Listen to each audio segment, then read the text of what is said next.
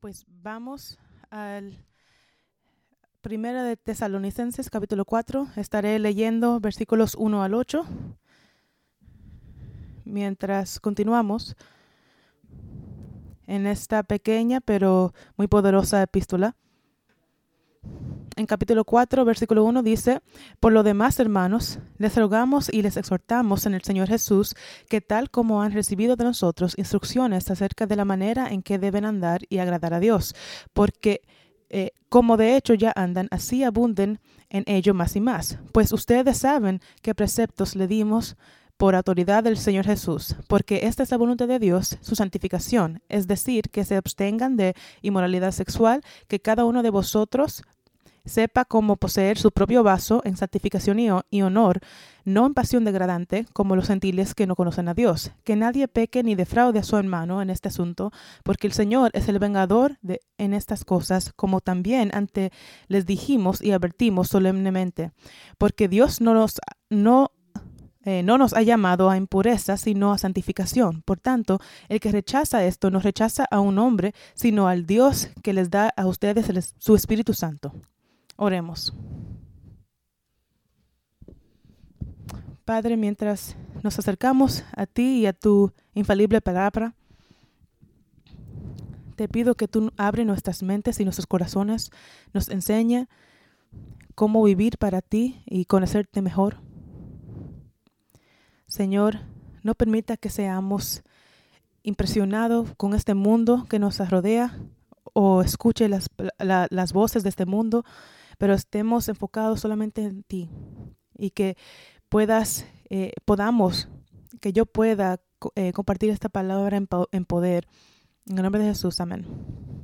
Pues en capítulo 3 de Primera Tesalonicenses, Pablo estaba muy preocupado por la fe de, la de los tesalonicenses y temaba que ellos eh, habían abandonado la fe por las pruebas y la persecución y envió a Timoteo para ver cómo ellos estaban y animarlos en su fe. Y Timoteo regresa a Pablo, quien en ese tiempo estaba en Corinto, y le dio un buen reporte y, le dijo que los tesalonicenses sí estaban caminando con el Señor y estaban creciendo en su amor y su fe. Y Pablo regocijó en esas en esas buenas noticias y deseaba que él eh, eh, que podía perfeccionar lo que, lo que le faltaba en su fe. Y ahora en capítulo 4 les va a exhortar y, rogar que vivan eh, vidas santas y que sigan creciendo. Y en versículo 1 al 8 les llama a una vida de pureza y en versículos 9 al 12 le, les anima que vivan con amor fraternal. Entonces el versículo 1 dice, por lo demás hermanos, les rogamos y exhortamos en el Señor Jesús. Y estas palabras son similares. Para eh, rogar significa eh, eh, urgir, solicitar, implorar. Y en Filipenses usa esa misma palabra, 4.3. Asimismo te ruego también a ti, compañero fiel, que ayudemos, que ayudes a estas que combatieron juntamente conmigo en el Evangelio. También en 1 de Tesalonicenses 5:12 os rogamos, hermanos, que reconozcáis a los que trabajan entre vosotros y os presiden en el Señor y os amonestan. Entonces, exhortar significa suplicar, animar. Y Pablo ya lo ha usado tres veces en esta epístola y lo seguirá usando cuatro veces más. Y lo que está haciendo es urgiendo y exhortando a los santos en el Señor Jesús. Y haciendo esto significa que Pablo está viniendo a ellos no en su propia autoridad, sino en la autoridad de Jesús. Y es en su autoridad que él puede decir que deben andar y agradar a Dios. Y es en su autoridad que les da los mandamientos que le da en versículo 2. Y porque es en la autoridad de Jesús, son sus mandamientos y por ende deben ser cumplidos en él. Y la motivación es para abundar más y más en, amor y fe es y, obediencia es por causa de Jesús, quien es el Señor y Maestro de, su, eh, de ellos. Entonces Pablo no está diciendo que le obedecen, que, que me obedezcan a mí, sino obedecen lo que, obedezcan lo que estoy diciendo, porque lo que yo digo es lo que dice el Señor. Y tú debes, no debes escuchar ningún pastor o, maestro que no divide la palabra de Dios correctamente. tú no quieres escuchar lo que dice alguna persona, si no concuerda con las escrituras, pues no debe escucharlo.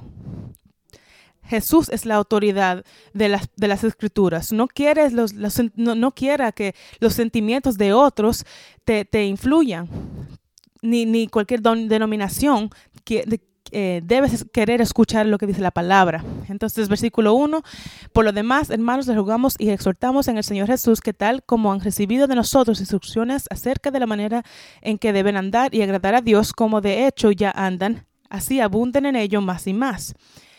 En 1 Tesalonicenses capítulo 3 dijo, y el Señor os haga crecer y abundar en amor uno, unos para con otros y para con todos. Entonces, él lo que, lo que quiere decir es que no sea complacido en tus vidas espirituales, no sean cómodos, sino sea sobresaliente en tu crecimiento. Y lo que nos dice esto es que la madurez cristiana jamás será completa en este lado de la eternidad. Nunca se va a acabar, nunca vamos a, estar completamente maduros en, cada, forma. No lo, simplemente no, no va a suceder. Siempre vamos a estar en el proceso de crecer. Y hay peligro en crecer, eh, en creer que lo sabes todo o que ya no puedes crecer en esta área o que ya ha sido lo más santo que voy a hacer en esta área. Y después pierdes tu celo, tu humildad y quizás te aburres con la vida cristiana. Ya es lo mismo. Entonces, en otras palabras, dice que sigas creciendo en tu conocimiento de la palabra. Crece en tu eh, efectividad en la oración, en servir, en dar. Y en la profundidad de tu adoración a Cristo. Sigue creciendo. No esté estancado en tu fe. No pienses que ya has llegado y que ya sabes todo lo que debes saber y que has hecho todo lo que debes hacer. No permitas que vayas a ese lugar. Entonces, hermanos, están creciendo más y más en tu amor, en, en tu camino con Cristo. ¿Te pareces más a Cristo ahora que, este, que lo eras hace 10 años atrás? 3, 4 años atrás. Debes siempre estar eh, observando tu vida, porque si no estás creciendo, pues estás estancando, estancado. Entonces, eh, dice que deben abundar en amor más y más con respecto a cómo ellos caminan. Y eso significa su patrón de, vida, su estilo de vida. Antes de ser salvos, nosotros andábamos en el pecado. Andábamos eh, con... Eh, de acuerdo a los patrones de este mundo y andábamos conforme a las concupiscencias de, de nuestra carne. Como dice Filipenses 3:18, caminábamos como enemigos de la cruz de Cristo. Pero ahora que Cristo te ha redimido y puso su naturaleza dentro de ti, ahora caminas, como dice Colosenses 3:3, caminas como uno que murió y ya tu vida está escondido con Cristo en Jesús. Eh, como dice Gálatas 2:20, que andas como uno que ha sido crucificado con Cristo y como dicen Corintios, como aquellos quienes fueron comprados por precio. Entonces, caminan, caminen como quien eres, como nueva creación en Cristo, como un esclavo de Cristo. Y dése cuenta que Pablo aquí dice eh, de la manera en que deben andar. Y esto implica que los cristianos deben saber cómo hacerlo. Deben saber cómo ganar victoria sobre el pecado en tu, en tu vida. Y los cristianos deben saber cómo acercarse más a Dios. Deben saber, como dice eh, Efesios 5.2, cómo andar en amor. En 1 de Juan 1.7 dice que debemos caminar en la, en la luz. Y Pablo dice que si haces esto, pues agradarás a Dios. Y los cristianos son salvos para agradar a Dios. Igual como Jesús, el, hombre, siempre agradaba a Dios. Juan 8:29, porque yo hago siempre lo que le agrada a mi Padre. Y Dios dijo de su Hijo, este es mi Hijo amado en quien tengo complacencia. Mateo 3:17. Entonces, como imitadores de Cristo, debe ser nuestro, nuestra meta agradar a Dios, porque así es que Él vivió. Pablo dijo en 1 Tesalonicenses 2:4 que Él era resuelto, estaba resuelto a agradar a Dios y no los hombres.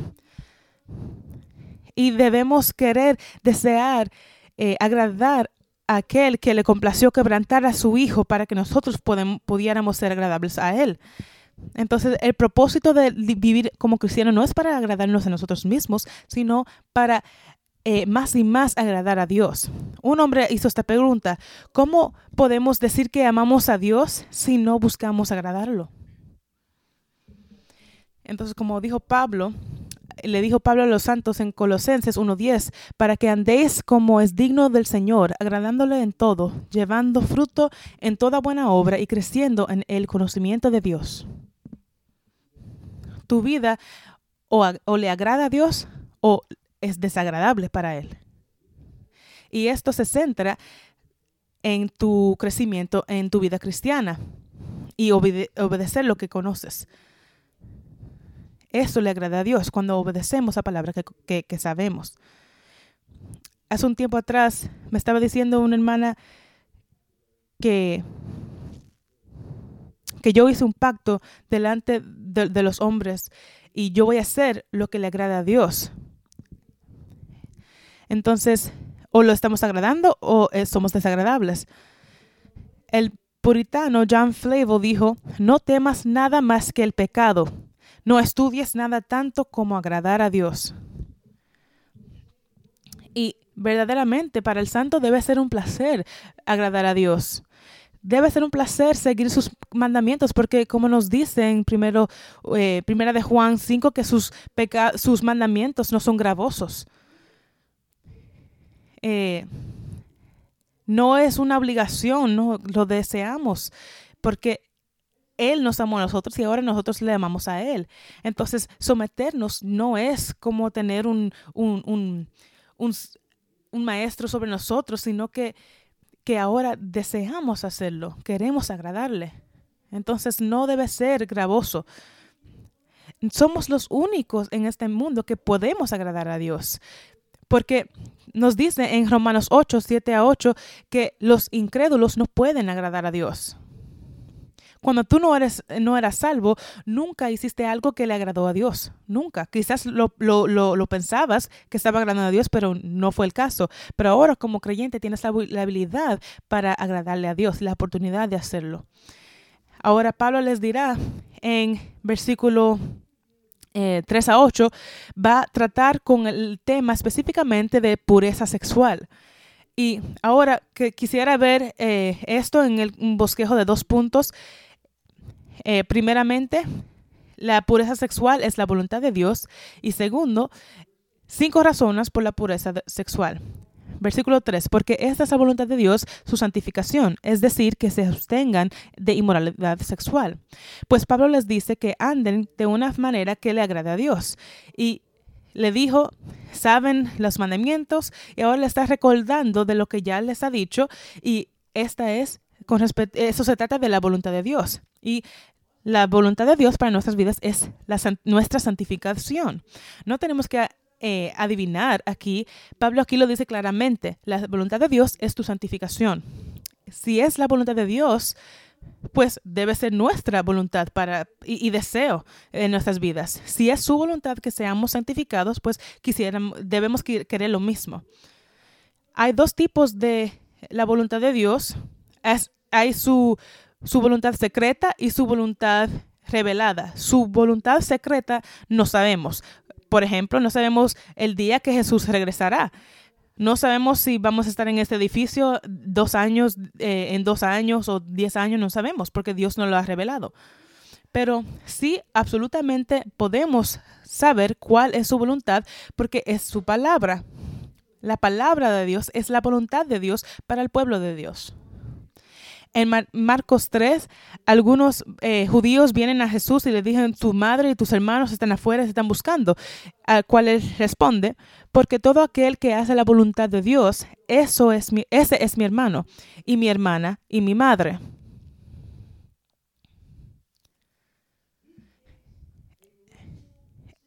Él toma una situación literal que sus hermanos están y su madre están afuera y él dice, estos son mi madre y mis hermanos y mis hermanas. La obediencia es la evidencia de una relación con Dios.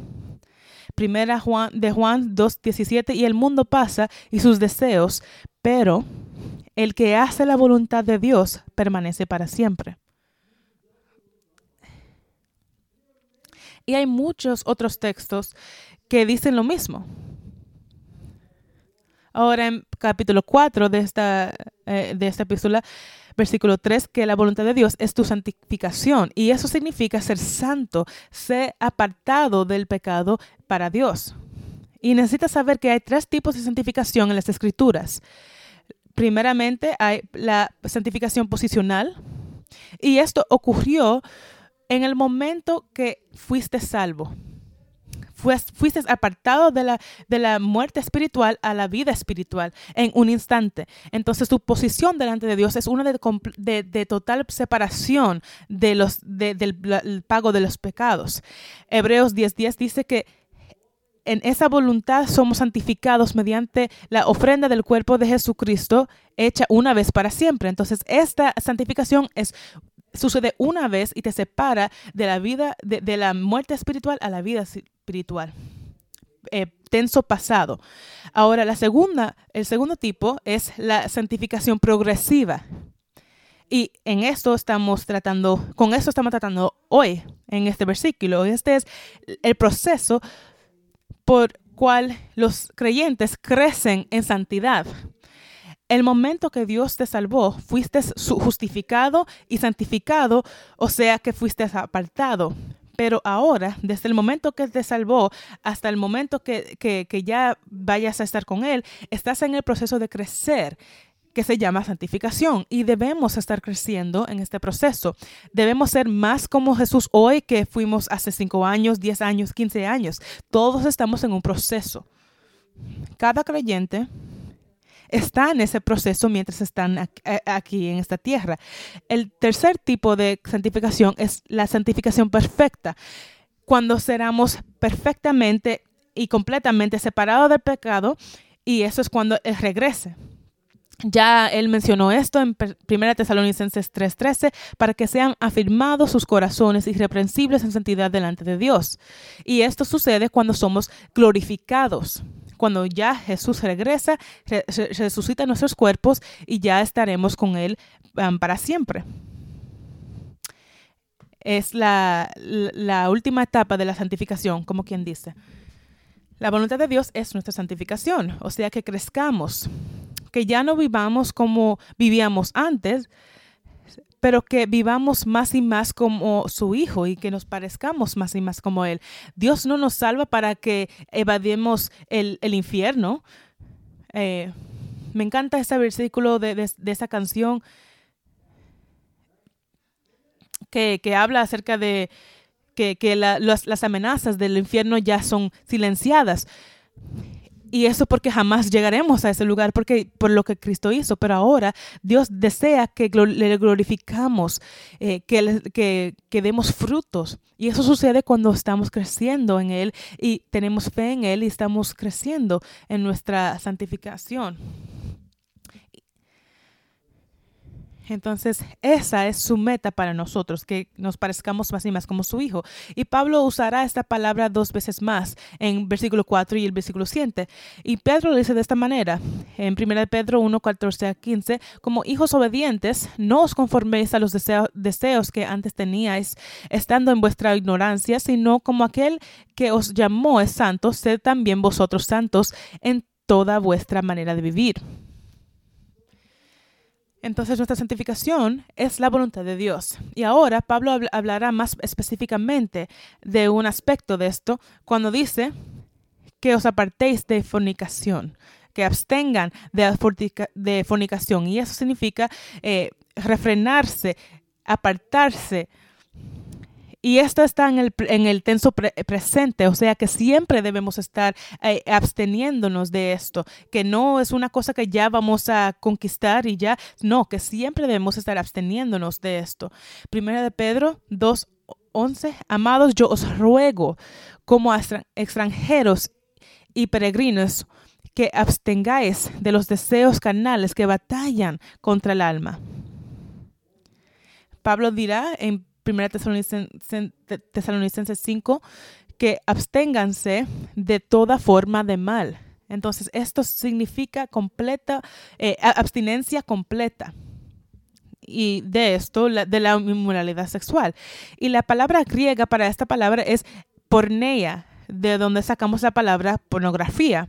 Y esta palabra tiene un gran significado, eh, varios, varios significados de adulterio, fornicación, eh, homosexualidad, lesbianismo, transgénero, eh, pedofilia, orgías, prostitución, poligamía, rameras del templo, bestialidad. Entonces, la inmoralidad sexual es cualquier tipo de sexo fuera de eh, de un matrimonio. son muchas cosas. Y la razón por la cual Pablo les dice esto a los tesalonicenses es porque como nosotros, ellos viven en un, eh, una sociedad inmoral sexualmente y no habían restricciones eh, sobre la inmoralidad sexual en su día. No lo había. Como en nuestro día. eso era normal para ellos y de seguro ellos estaban con diferentes eh, eh, rameras en el templo. Eh, el apetito sexual era algo que debía ser alimentado en ese día, no restringido. dijo un, un escritor de ese tiempo, tenemos prostitutas por, placer, mantenemos amantes para las necesidades del cuerpo día a día y tenemos esposas para el matrimonio fiel, eh, para, para, perdón, para el mantenimiento fiel de nuestros hogares. Entonces, eh, Pablo quería instarlos a, eh, ellos que ellos guardarían su pureza sexual y la basara con respeto a la palabra de Dios y no a la sociedad que los, que los arrodeaban. Hoy en día nuestra cultura nos dice que vayan por el gusto. No es pecado, sino tu derecho a explorar y, divertirte. Nuestra cultura es, es cada día más y más influida por, eh, por esto y tristemente también en, la, eh, en nuestro sistema e, educacional el 70% de todas las películas y, series de televisión incluyen algún contenido sexual. Y es esperado que van a enseñar esto. Yo leí esto que hasta tienen entrenadores de intimidad para que sus eh, escenas de sexo parezcan más y más real. Y es estimado que el 80% de todo lo que está en, el Internet es pornografía. Y esta industria trae más dinero anualmente que, que, que las diferentes organizaciones de, de deportivas. también en la escuela eh, eh, les empujan eh, a tener hasta en, la escuela, en la en las escuelas de, de niños que dan condones para, para sexo o te empujan a tener un aborto si lo necesitas. Hoy en día puedes ir en el, en, internet y, y, encontrar cualquier eh, sitios web que, puede, que promueven el adulterio. Puedes buscar eh, alguien en tu área que quiere tener sexo casual. se dice que el hombre eh, es estimado que piensa acerca de, del sexo 19 veces al día y para la mujer 10 veces al día, se dice. Um, y la idea de la abstinencia es, es, insensato en nuestros días. Yo leí que 3%, solamente 3% de las esposas que se casaron en el año 2020 eh, entraron al matrimonio como vírgenes. Y si dicen que quieren guardarse eh, para el matrimonio hoy en día parecen ser algo, algo completamente eh, ignorante y loco. Y como dijo un hombre eh, de un atleta que se estaba guardando para matrimonio y después se, se burlaron de él. Y sabemos que Dios tiene mucho que decir acerca de la inmoralidad sexual y las consecuencias de, de eso. Dijo que nadie que practica eh, esto eh, entrará al reino de Dios. Vamos, vamos a ver esto en Gálatas 5, versículos 19 al 21.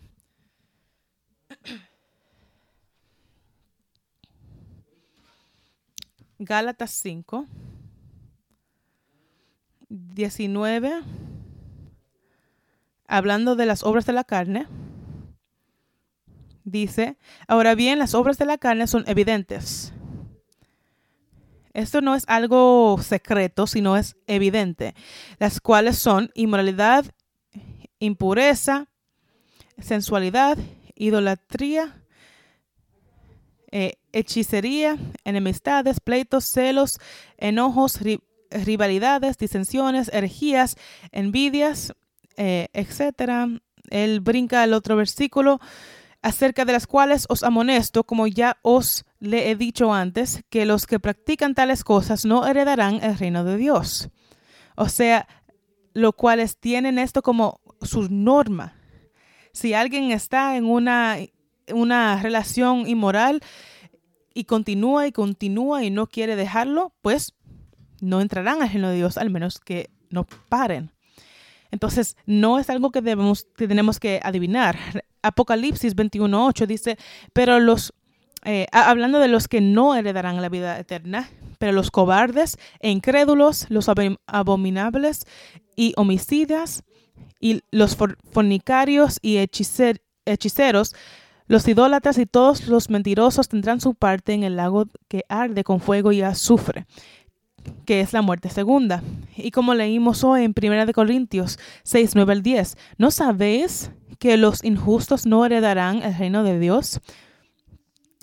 No erréis, ni los fornicarios, ni los idólatras, ni los adúlteros, adúlteros, ni los afeminados, ni los que se echan con varones, o sea, prostitutos, eh, que son hombres, ni los ladrones, ni los ávaros, ni los borrachos, ni los maldicientes, ni los estafadores heredarán el reino de Dios.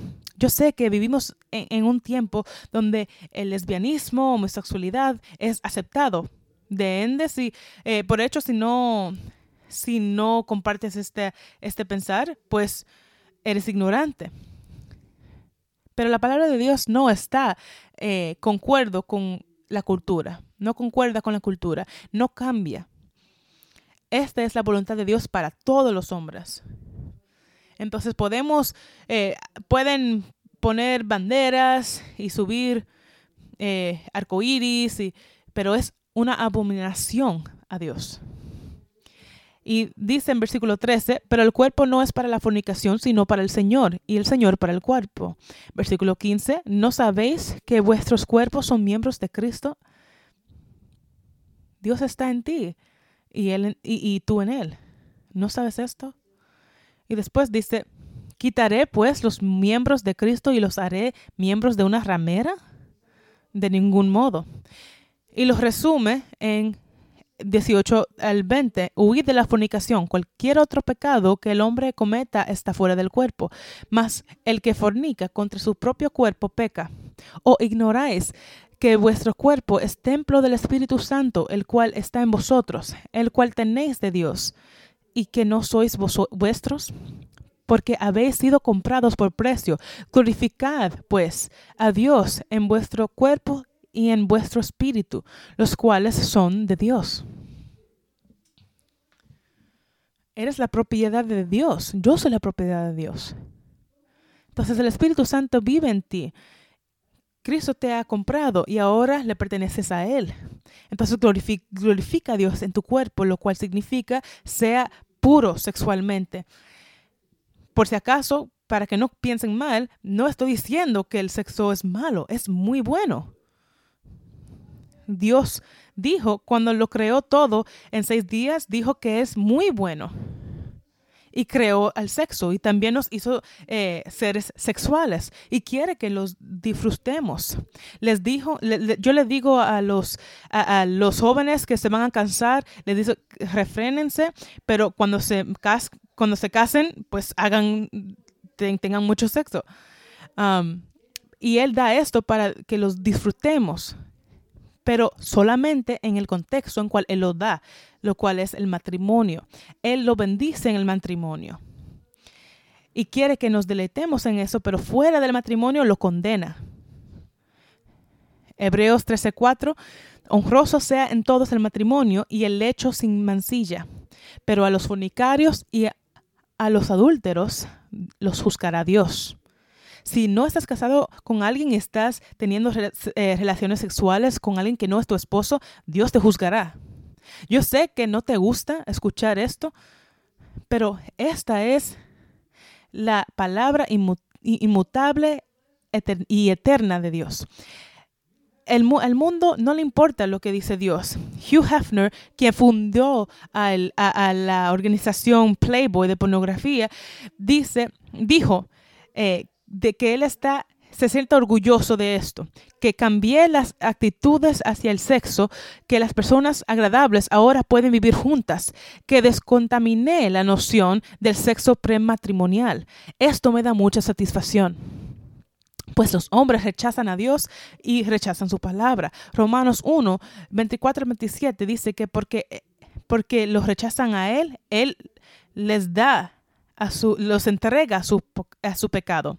Si tú quieres seguir haciendo lo que quieres hacer, pues la cosa terrible es que Dios te suelta. Y cuando te suelta, tú estás eh, en una vía profunda al infierno.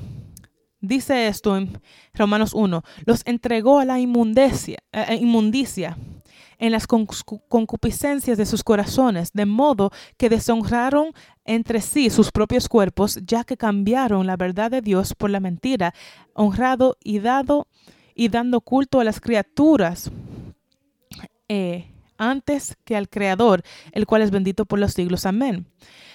Pero por esto Dios los entregó a pasiones vergonzosas, pues aún sus mujeres cambiaron el uso natural por el que es contra la naturaleza. Y de igual modo, también los hombres dejando el uso natural de la mujer, se encendieron en su lascivia unos con otros, cometiendo hechos vergonzosos con hombres, hombres con hombres, y recibiendo en sí mismos la retribución debida a su extravío. Eso es algo vergonzoso. Entonces Dios quita su mano que restringe el pecado y dice, eh, pero cuando nosotros insistimos y adoramos la creación y no el creador, Él dice, hagas lo que quieras. Sería como tú tener un hijo y le dice que no sigue, que no camine en la calle y, te molestas porque ya no, hacen, no te hacen caso y dice, ah, ¿sabe qué? Ve y camina en la calle. Haz lo que quieras. Entonces, eh, Dios quita su mano y dice, sigue aumentando ira para ti mismo. Romanos 2. Pero los puros en corazón desean vivir por Él. Los puros en corazón verán a Dios, como dice Mateo 5.8. Entonces no es agradable a Dios para, un creyente eh, salir con, verse con un incrédulo o que te cases con alguien que no es creyente. No es, no, no es agradable a Dios de, desear estar con alguien que no es tu esposo o eh, coquetear con alguien que no es tu esposa o mirar la pornografía o inmoralidad sexual en la televisión. Pablo eh, dice en Efesios 5.3, pero fornicación y toda inmundicia o avaricia ni aún se nombre entre vosotros, como conviene a santos. No, te conviene, no es apropiado. Sí, yo antes estaba, e, estaba en esto, pero ya no me, ya, no me sirve, esto no es, no me pertenece. Debe ser como Job en 31.1 que dijo, hice pacto con mis ojos, ¿cómo pues sabía yo de mirar a una virgen? ah, pues mi, mi, esposa no es suficiente para mí, ya se envejeció, eh, pues, y yo también, pues, pero no, como Job dijo, ¿por qué he de mirar a alguien eh, más joven?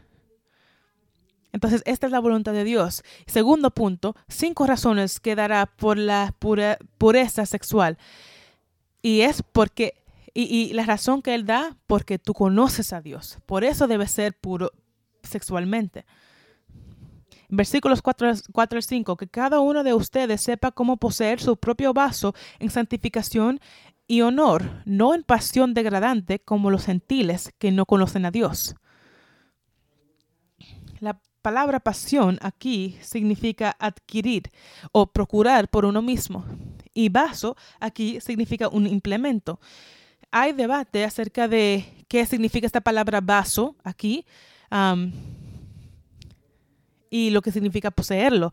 Algunos dicen que, el vaso se, se, refiere a la esposa del hombre y lo dicen porque dicen primera de, Pedro 3 que ella es el vaso más frágil. entonces e, ellos dicen que Pablo está diciendo que un hombre debe saber poseer su esposa, pero yo no creo que ese es el contexto aquí. Él está hablando de la, de la inmoralidad sexual y santificación. Y pues yo pienso que un mejor entendimiento de esta palabra es el cuerpo, que debemos saber controlar el cuerpo, nuestros cuerpos físicos. Y es usado también en las escrituras en otros lugares, como 2 de Corintios 4, dice, pero tenemos este, este tesoro en vasos de barro Romanos 9, 22 al 23. Y que si Dios, queriendo mostrar su ira y hacer notorio su poder, soportó con mucha paciencia los vasos de ira preparados para destrucción, y para hacer notorias las riquezas de su gloria, las mostró para con los vasos de misericordia que él preparó de antemano para gloria. Segundo Timoteo 2, 20 al 21, pero en una casa grande no solamente hay utensilios de oro y plata, sino de madera y barro, y unos son para usos honrosos y otros para usos viles. Así que si alguno se limpia de estas cosas, será instrumento para honra, santificado, útil al Señor. Entonces, él dice que, eh, que abstenga o, controle tu cuerpo y lo mantenga eh, puro de, de la inmoralidad sexual. Entonces, es la segunda vez que usa santificación aquí, que, se, que es, sea apartado y ser santo. Entonces, eh, vivas de una forma que bendice a Dios y muestra que Dios es tu maestro. Viva de tal modo que muestra que Dios tiene tu corazón, que Él gobierna tu corazón y que tú sometes, te sometes a Él y que Él es tu rey. Honor aquí significa valuar, estimar. Entonces, honra a Dios con tu cuerpo siendo puro sexualmente. Esto le honra a Dios. Y debemos, y, nos, nos debe importar ser puros sexualmente. El mundo dice que debes entregarte tus deseos eh, del cuerpo. No te deprivas, pero Dios dice, tú vales mucho más que esto tú vales mucho más de esto. Para el que conoce a Dios, la inmoralidad sexual es como bañarse en agua de, de eh, agua sucia o, usar un cepillo de dientes de otra persona, de un extranjero. Pero lo que, porque lo que estás haciendo es que ensuciándote a ti mismo delante de Dios. Y cuando participas en esto, siempre causa daño, siempre causa daño. Eh, pone su nombre en, lo, ensucia su nombre, especialmente cuando los líderes cristianos, pastores, hombres en púlpitos, se caen en la inmoralidad sexual, porque el mundo, ellos pueden estar eh, eh, predicando eh, completamente correcta, pero ya, ya desde que se deshonran sexualmente, ya es completamente inútil. Ya el Evangelio viene siendo un relajo por eso dice Pablo en 1 de Corintios 9, 27, sino que golpeo mi cuerpo y lo pongo en servidumbre, no sea que habiendo sido heraldo para otros, yo mismo venga a ser eliminado. Yo te estoy hablando eh, palabras de verdad aquí, pero si yo caigo en esta área, ya no va, no va a tener sentido mis palabras, van a ser descalificadas. Entonces, si no controlas tu cuerpo, deshonras a Dios y te descalificas del ministerio. ¿Cómo puedes compartir el nombre de Cristo y a la misma vez eh, eh, deshacerte de, y traer, eh, traer de fama a su, a su nombre? Entonces, Pablo dice, no sea como los gentiles que son, que son llevados por sus deseos, porque piensa antes, antes de, ser, de haber sido salvo, ¿qué esperas?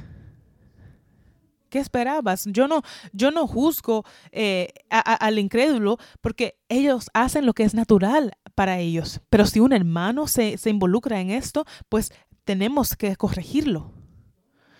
Él dice, no sea como los gentiles, porque ellos no conocen a Dios.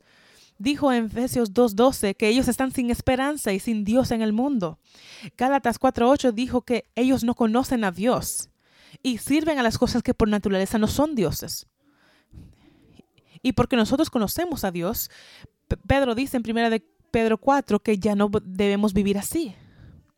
Ya no podemos seguir viviendo como ellos porque ellos están siguiendo los patrones de este mundo y están bajo el control del maligno y el príncipe de los poderes del aire. Segundo Tesalonicenses 1.8 dice que cuando Jesús regresa, regresa, Él regresará en venganza contra aquellos quienes no conocen a Dios. Entonces el punto de Pablo aquí es ellos no conocen a Dios, pero tú sí. Por ende, vive como si lo conoces. Jesús dijo en Juan 17:3, y esta es la vida eterna, que, que, te conozcan a ti, el único Dios verdadero y a Jesucristo quien has enviado. Si tú conoces a Dios íntimamente, pues esa es la vida eterna, porque tú lo conoces. La única razón que la conocemos es porque Él nos ha, abierto nuestros ojos y ha abierto nuestros corazones. Entonces ya no vivan como los incrédulos, vive como la nueva creación que eres en Cristo. Y la segunda razón por la pureza sexual está en versículo 6, porque Dios venga el pecado que nadie peque ni defraude a su hermano en este asunto, porque el Señor es vengador en todas estas cosas, como también antes le dijimos y advertimos solemnemente. Entonces, defraude, eh, peque, pecar significa transgresar o tomar ventaja y defraude significa extralimitarse. Entonces, no cause a un hermano que caiga en la inmoralidad sexual, no los no, no le tienta a esto. No no tomas venganza, eh, perdón, no tomas ventaja de otra persona sexualmente. Cuando hacemos esto, no estamos buscando el bien del otro. No estás amando a tu hermano o a tu hermano si estás buscando ser inmoral sexualmente con ellos. No tomes ventaja de otra persona. Los cristianos aman a los santos, no los usan para sus deseos ilícitos y nosotros podemos defraudarles eh, cuando, cuando participamos en inmoralidad sexual con ellos. O, cuando le, pedimos que manden eh, fotos explícitas a nosotros o cuando veamos pornografía. Dios no quiere que su pueblo hiere a su pueblo. Escucha lo que dije Jesús de esto, Mateo 18:6. Y, y cualquiera que haga tropezar alguno de estos que creen en mí, mejor le fuera que se le colgase al cuello una piedra de molino de asno y que se le hundiese en la profundo del mar. O sea, mejor que fuese que, que se, sería muerto que causar a otro hijo de Dios que peque. Entonces no defraude a otro creyente o su futuro esposo o, su cónyuge actual, ni tu esposo o esposa. Y eso es lo que hacemos cuando participamos en la inmunidad sexual. Y si lo haces, sepas que el Señor va a tratar contigo porque Él es el vengador de tales. Simplemente porque eres salvo no es licencia para pecar. La barra de Dios te encontrará.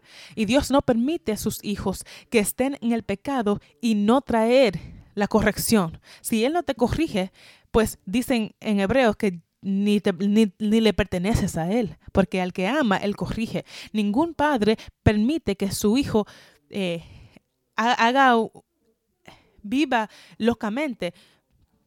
No vas a permitir que Zion corra en la, en la autopista. Va, va, a haber consecuencias porque tú lo amas y no quieres verlos heridos. Tan solo porque eres salvo no es licencia para pecar. Recuérdate que, que el pecado de David eh, causó que la, que la que nunca se apartara de, de su casa la, la espada. Pues la tercera razón por la pureza sexual es que Dios no nos ha llamado a la impureza, sino a santificación. Entonces Dios no nos llamó ni nos trajo a la vida espiritual para que sigamos en la impureza. No, nos llamó a la santidad. Nos trajo, nos llamó para traerle gloria. Y eso solamente sucede cuando vivimos para Él y vivimos más y más como Él. Segunda de Corintios, capítulo 6. Eh, siempre es usada para el matrimonio y aquí significa aún en, en amistades íntimas eh, para los cristianos. De eso se trata. Dice, no os unáis en yugo desigual con los incrédulos. Aquí está separando los creyentes y los, incrédulos. No seas involucrado ni en, ni en amistades con ellos.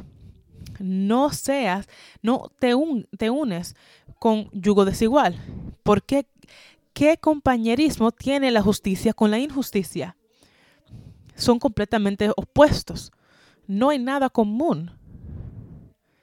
Y sigue, ¿y qué comunión la luz con las tinieblas? Son completamente eh, opuestos.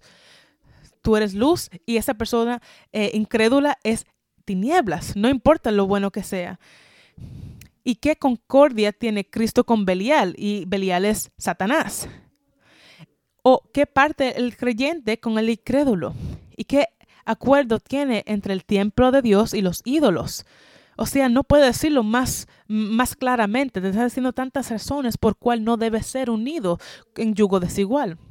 Y después dice en versículo 17, por lo cual salid de en medio de ellos y apartaos, dice el Señor, y no toquéis lo inmundo, y yo os recibiré.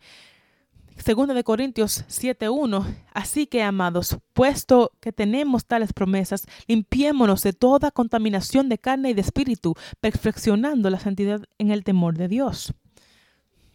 Fuiste sacado de, los de, la suciedad para estar, para vivir una vida nueva, limpia. Yo también estuve, eh, eh, estuve eh, en esa suciedad, pero Él nos sacó y tenemos nueva naturaleza, tienes un nuevo nombre tienes una relación con Dios y así debemos vivir. Esa es la santificación. Escucha como lo dice en 1 de Pedro 2.9, mas vosotros sois linaje escogido, real sacerdocio, nación santa, pueblo adquirido por Dios, para que anunciéis, anunciéis las virtudes de aquel que os llamó de las tinieblas a su luz admirable. Si estás viviendo en pecado, y no estás proclamando, no estás proclamando las, virtudes y las verdades de, eh, de aquel que te llamó. Efesios 1.4 dice que, que Dios te escogió para que te escogió para que fuésemos santos y sin mancha delante de Él, no para que te, te salgas del, del, infierno, sino para que seas eh, santo. Es inconsistente para el que es llamado por Dios vivir como el mundo.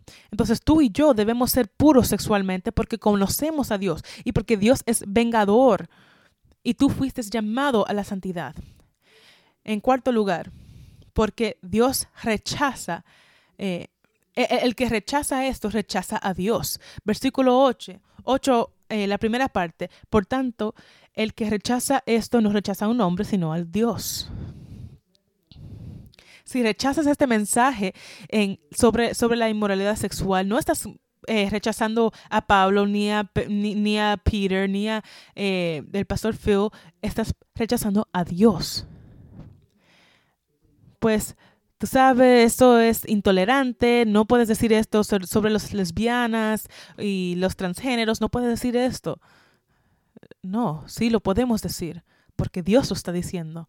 Y no hay esa diferencia lo que está diciendo la, escuela, ni los políticos, ni lo que vemos en la televisión. Eh, no hace diferencia lo que ellos dicen, lo que dice nadie. La única diferencia es lo que Dios dice. Y Dios dice, si tú rechazas a esto, le rechazas a Él. Si rechazas la palabra de Dios, le rechazas a Dios. Algunos no les gustan la idea de no tener sexo fuera del matrimonio, matrimonio y parece algo antiguo. Eh, y ya como sociedad no ya hemos llegado aquí, ¿no? Pero rechazar esto es rechazar al Dios que te salvó, el soberano del universo. Entonces, cuando cuando participas en la inmoralidad sexual, estás rechazando a Dios. Cuando participas en sexo con alguien que no es tu esposo o esposa, estás rechazando a Dios. Cuando estás mirando pornografía, estás rechazando a Dios. Cuando estás mirando a alguien, a, una mujer, eh, o, alguien en televisión, estás rechazando a aquel que te dijo que seas puro en tu, en tu cuerpo. La Biblia está llena de mandamientos. Si estás, eh, si, si rechazas a esto, rechazas a Dios, no al hombre. Eh, el, que, el que a vosotros oye, a mí me oye, y el que a vosotros desecha, a mí me desecha. Dice en Lucas 10, 16, vendrá un tiempo donde alguien escuchará este mensaje y me van a, me van a, tirar en, la cárcel, porque esto es intolerante. Esto es, eh, e, es considerado eh, hablar intolerantemente o como odio en, Europa y, en Canadá. Pero esto es la palabra de Dios. Y su deseo es que seas puro en cuerpo y puro en vida.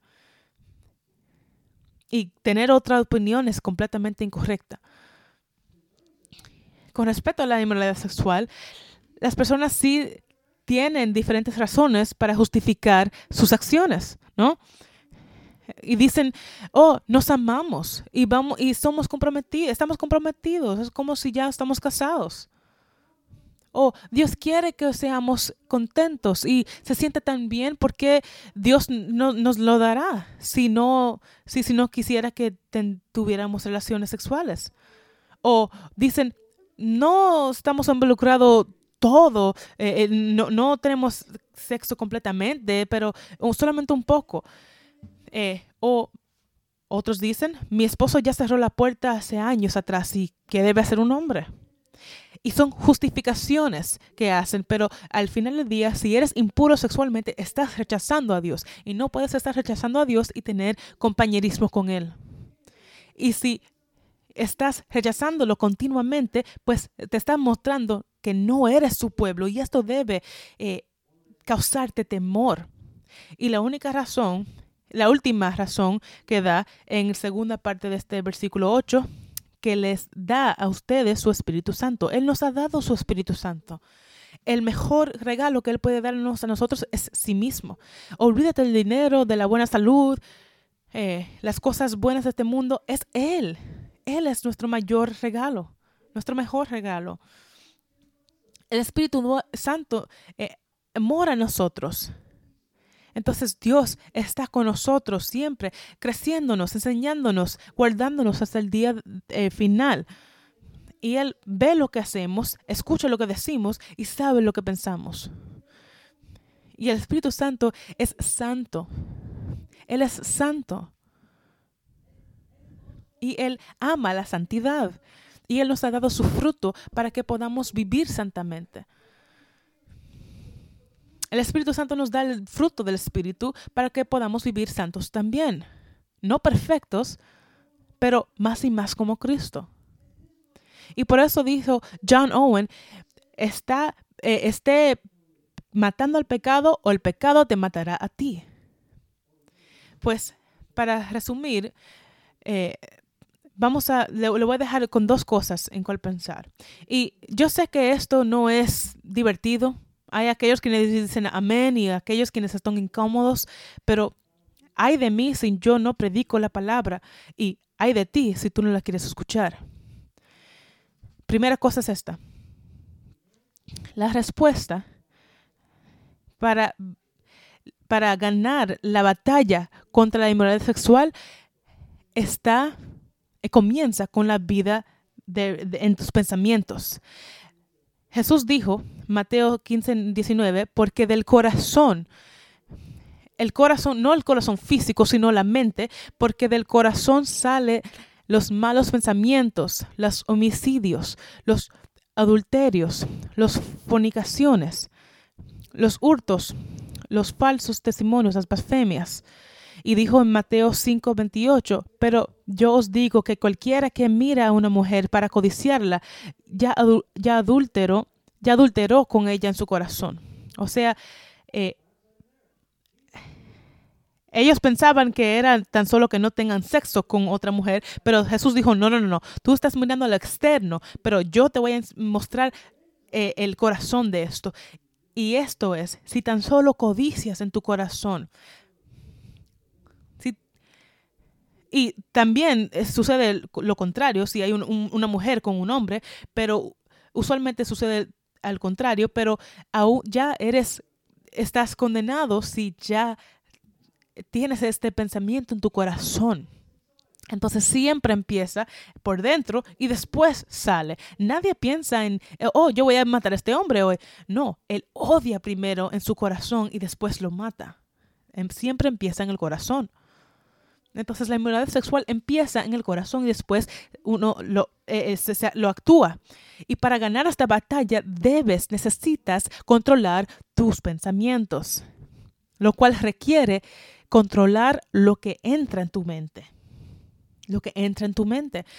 No puedes mirar películas sensuales o, o, eh, contenido sexual y mantenerte puro sexualmente. No puedes seguir viendo eh, escenas sexuales y pensar que esto no te va a impactar.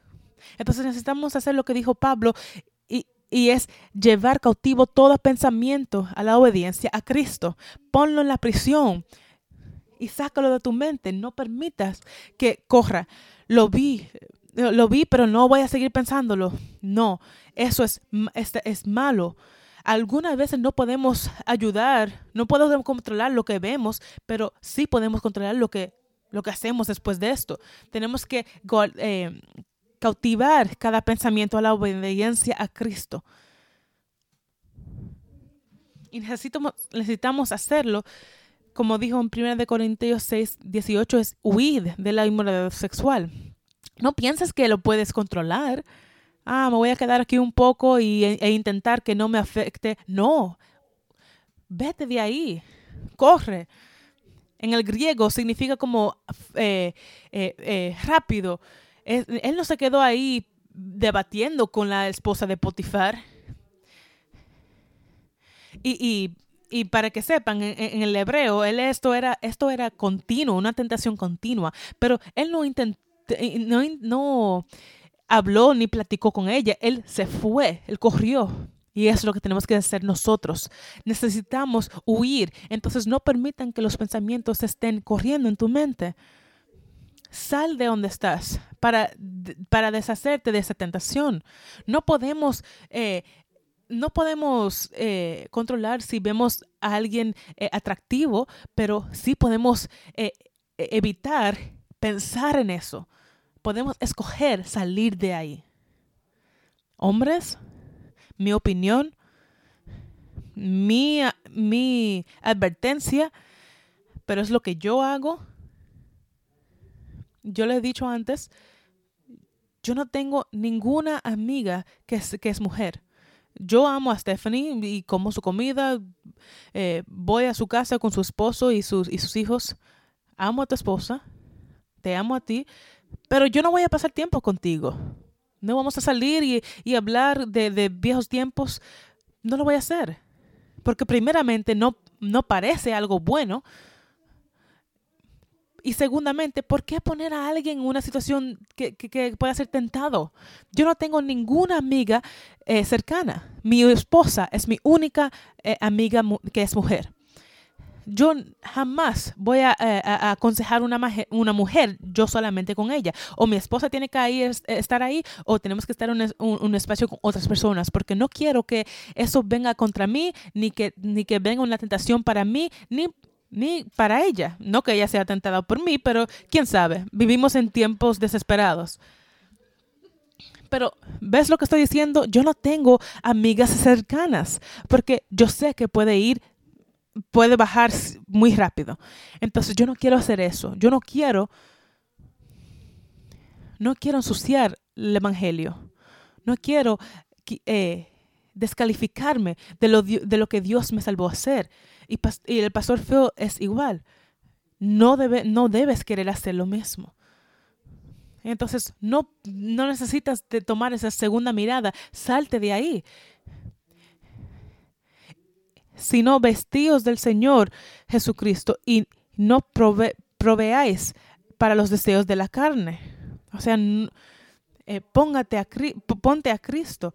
Es como una, como una vestidura de santidad. Mi segundo pensamiento es este. Quizás estás aquí hoy y te sientes completamente eh, descalificado o, derrotado. Quizás no has sido fiel a tu esposa o esposo. Quizás la pornografía eh, tiene control sobre tu vida. O quizás estás lleno, llena tu mente de pasión y lujuria por alguien y dices, ¿cuál es el uso? Ya estoy, yo estoy tan sucio. Ya he pasado demasiado lejos.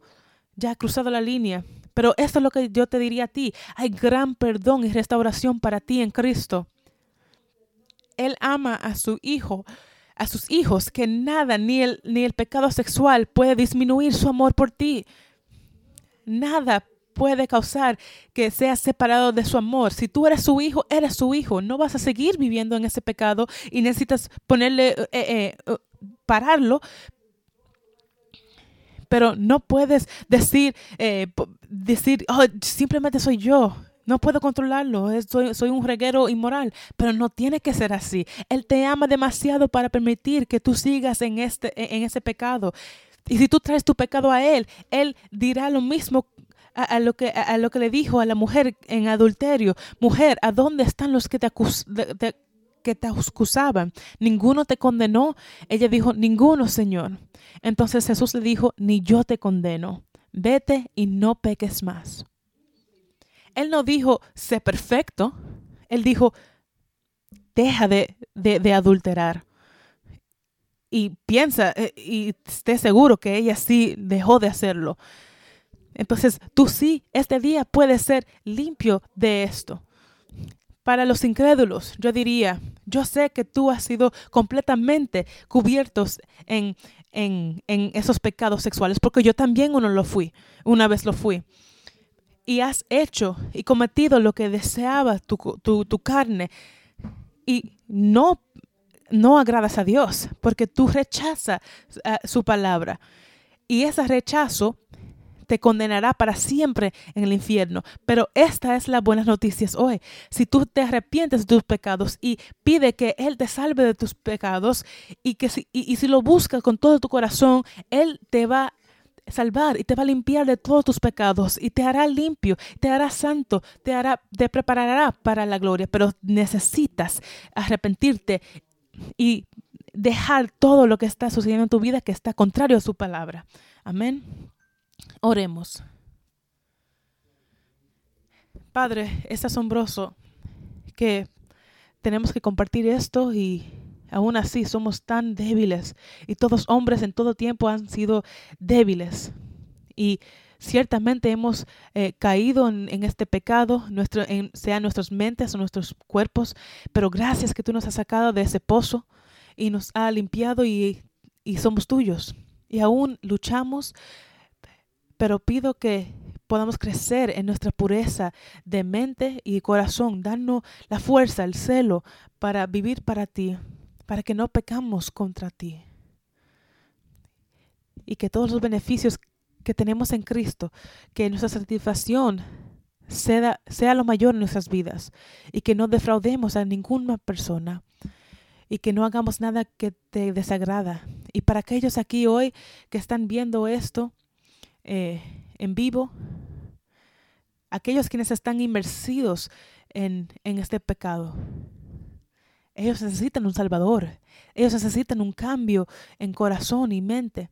Y te pedimos que tú seas agradado para, para eh, salvarlos. Muestra su, su depravidad y su problema y muéstrale a Cristo. Y que ellos puedan tener vida en Cristo y que sepan lo que es eh, tener una vida, vivir una vida que te agrada a ti, en espíritu y en mente. En el nombre de Jesús. Amén.